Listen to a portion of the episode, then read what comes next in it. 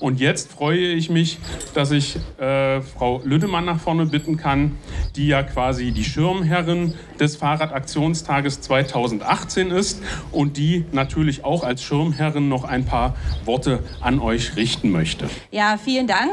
Im Grunde gibt es ja inhaltlich kaum noch was zu sagen. Du hast ja hier vollumfänglich ähm, alles ähm, angerissen und alles ähm, benannt, was uns wichtig ist. Ich will aber sagen, dass ich es erstmal von hier oben, ich bin ja recht klein, äh, äh, so richtig überblicken kann.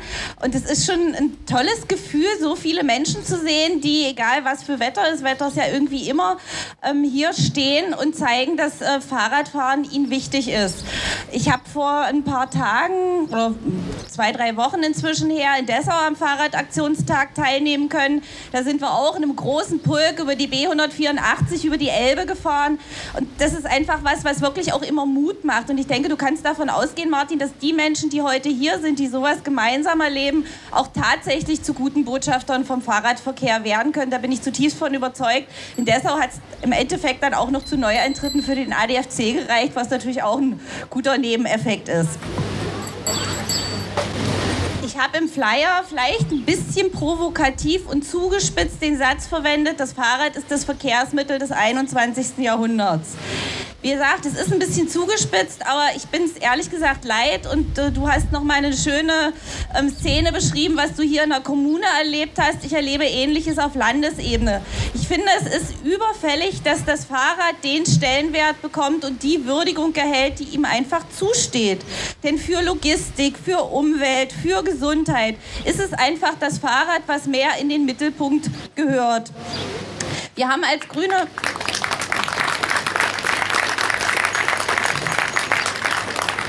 Wir haben als Grüne ähm, extra eine Broschüre gemacht, weil ich weiß, dass viele Kollegen dann doch nicht so äh, internetaffin sind etc., damit wir im Verkehrsausschuss das auch mal jedem auf den Platz legen können und haben wirklich ein paar ganz praktische Beispiele zusammengetragen, von denen wir glauben, dass es jeden überzeugt. Es ist zum Beispiel, Krankenkassen sind ja immer sehr umsichtig und umtriebig und machen Studien mit viel Geld und dort ist es erwiesen, dass diejenigen, die zur Arbeit pendeln, die also den Weg zum Bahnhof mit dem Fahrrad zurück zurücklegen oder innerhalb der Stadt, wenn es möglich ist, mit dem Fahrrad pendeln, ein Drittel weniger Krankheitstage haben. Also Fahrradfahren ist gut für die Gesundheit. Wir versuchen sehr für Lastenräder zu werben. 400 Kilo können mit einem Lastenrad transportiert werden. Es gibt inzwischen dank ADFC in Dessau, wo ich herkomme, und hier in Magdeburg frei ausleihbare Lastenräder. Ich bin ansonsten ähm, eher so mit Paddeln unterwegs und wir haben das neulich mal ausprobiert. Also man kann vier Bierkästen mit so einem Lastenrad transportieren und das ist ähm, kein Problem und das ist einfach auch eine super Sache. Und wir stehen sehr dafür, dass wir das Lastenrad nicht nur für solche Freizeitaktionen nutzen, sondern dass es tatsächlich auch in die innerstädtische Logistik eingebunden wird, um eben genau das zu befördern, was Martin auch schon beschrieben hat, dass die Straßen weniger mit Autos verstopft sind und dass der Verkehr sicherer wird.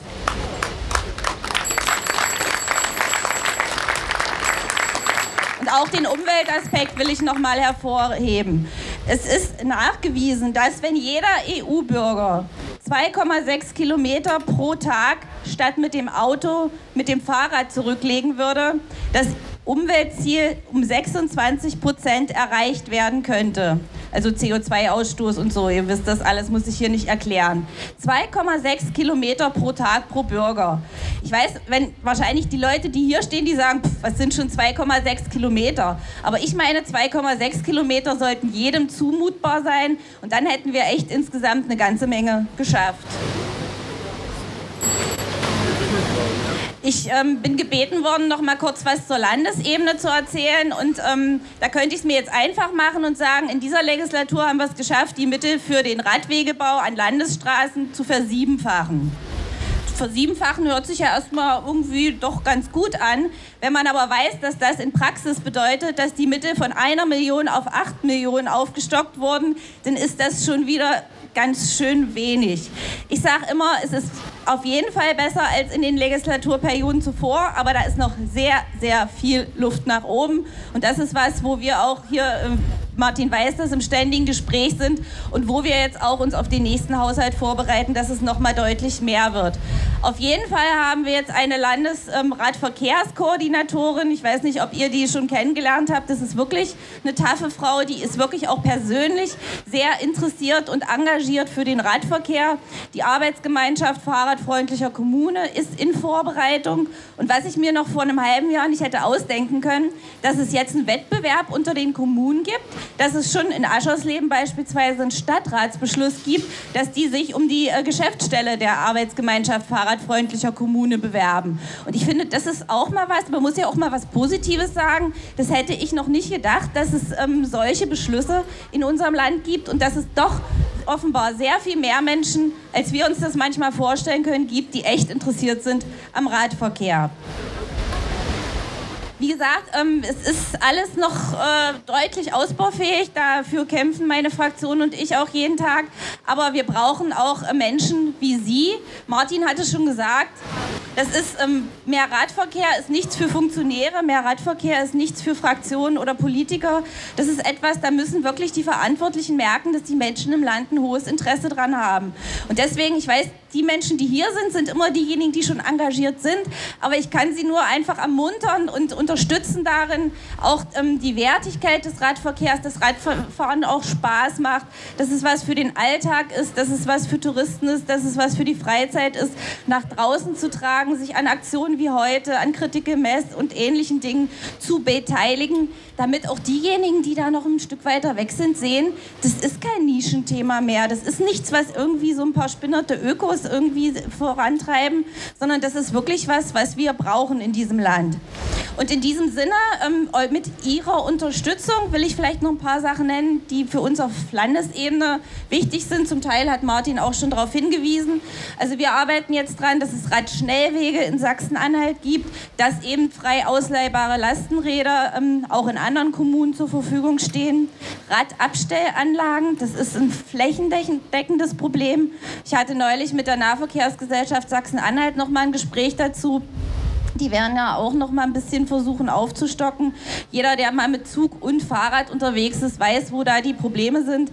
Ähm, da müssen wir ran. Lastenräder in der Paketlogistik hatte ich bereits erwähnt.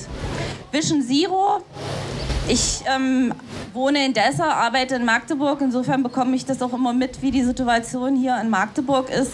Das ist ein Ziel. Da gibt es inzwischen einen Landtagsbeschluss dazu. Ich weiß, dass so ein Landtagsbeschluss nichts wert ist, wenn er in der Praxis nicht spürbar ist. Aber genau das ist das, was wir jetzt als nächstes machen nach dem Landtagsbeschluss, dass man eben auch äh, in der Kommune merkt, es geht voran. Insofern haben wir diese 8%-Regelung, die es auf Landesebene gibt, jetzt auch ähm, den Kommunen noch mal sehr stark empfohlen. Das wird auch im Haus Haushaltsbegleitgesetz so vermerkt werden, dass die Kommunen für kommunale oder die Mittel, die sie für kommunale Straßen vom Land bekommen, 8% davon für Radwege zu verwenden haben. Das würde dann nochmal on top gehen zu dem, was die Kommune hoffentlich selber einplant und ist ein weiterer Tropfen auf den heißen Stein, wenn ich Martin jetzt angucke. Aber immerhin. Und last but not least müssen wir natürlich mit diesen Mitteln und mit allem anderen, was uns zur Verfügung steht, den Investitionsstau, das weiß ich wohl. Wir hatten in der Letz-, im letzten Jahr ähm, so ein Mobil hier von der Landesstraßenbaubehörde, die überall eine Bestandsaufnahme gemacht hat, wie die Situation ist. Ich weiß, dass da jede Menge zu tun ist, aber ich kann Ihnen an dieser Stelle nur versprechen, und es gibt paar Mitstreiter, Falco Gruber habe ich gesehen, der ist da äh, im Landtag immer sehr an meiner Seite, da ist er. Und äh, wir versuchen da tatsächlich auch ähm, mit und durchaus auch mal gegen die Kollegen, die da eben immer noch diesem autozentrierten Mobilitätsbild anhängen, ähm, Paroli zu bieten. Und wie gesagt, steter Tropfen höhlt den Stein. Ich finde es klasse, dass ich heute hier dabei sein darf und nach der B184 jetzt hier über den Ring radeln darf. Ähm, Wetter ist ja eigentlich prima für so eine Radtour und ähm, ja, vielen Dank und ich hoffe, dass wir uns an vielen Stellen wiedersehen, um gemeinsam was für den Radverkehr voranzubringen. Vielen Dank, dass ich dabei sein darf.